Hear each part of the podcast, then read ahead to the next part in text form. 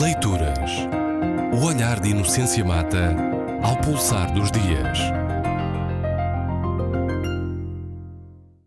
Mais o 11 de setembro. Por este mundo fora, tenho a certeza de que há cerimónias que assinalam o 12º aniversário do 11 de setembro como se fosse uma data mundial que diz respeito a todos. E porquê? Porque, contrariamente àquilo que era a crença, os Estados Unidos foram atacados na sua própria casa, o que acontecia com a maioria dos povos do mundo.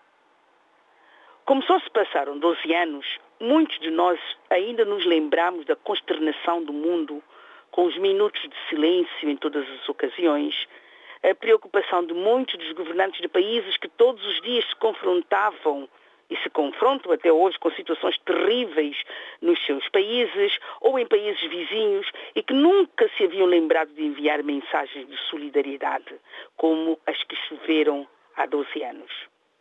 No seu livro intitulado 11 de Setembro, aquele que é consensualmente considerado o maior intelectual do século XX, refiro-me a Noam Chomsky, afirma que há factos que são totalmente removidos da história a ponto de precisarmos chamar por eles aos berros de cima dos telhados.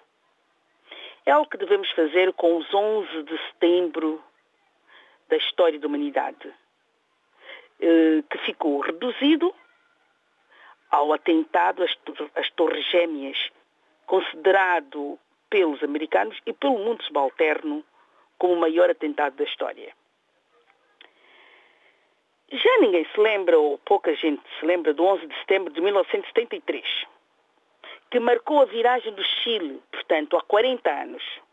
Esse 11 de setembro ficou esquecido.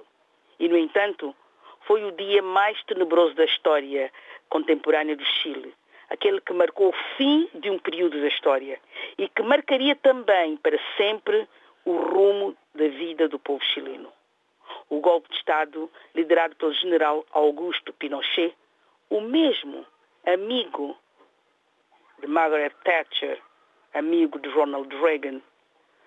Augusto Pinochet que levou o país a uma situação de terrorismo de Estado que duraria, duraria quase duas décadas e de que resultaram cerca de 4 mil mortos. Paralelamente à cruzada contra o terrorismo o termo foi utilizado pelos Estados Unidos, que depois emendou a boca para, eh, por razões táticas para utilizar a expressão eixo do mal, tal como os, os cruzados da Idade Média.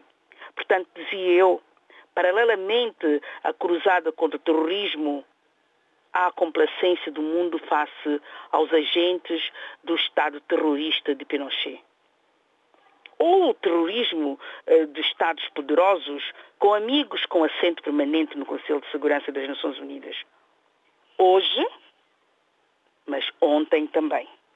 Por isso, é muito difícil, quase impossível, sair do Conselho de Segurança uma condenação a Israel, por exemplo.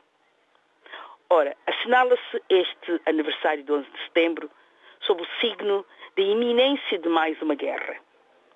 Deveríamos estar habituados ao cenário de ameaças de guerras, mas ainda bem que não estamos. Isso significa que nós ainda não transformarmos a guerra num estado normal. Leituras. O olhar de Inocência Mata ao pulsar dos dias.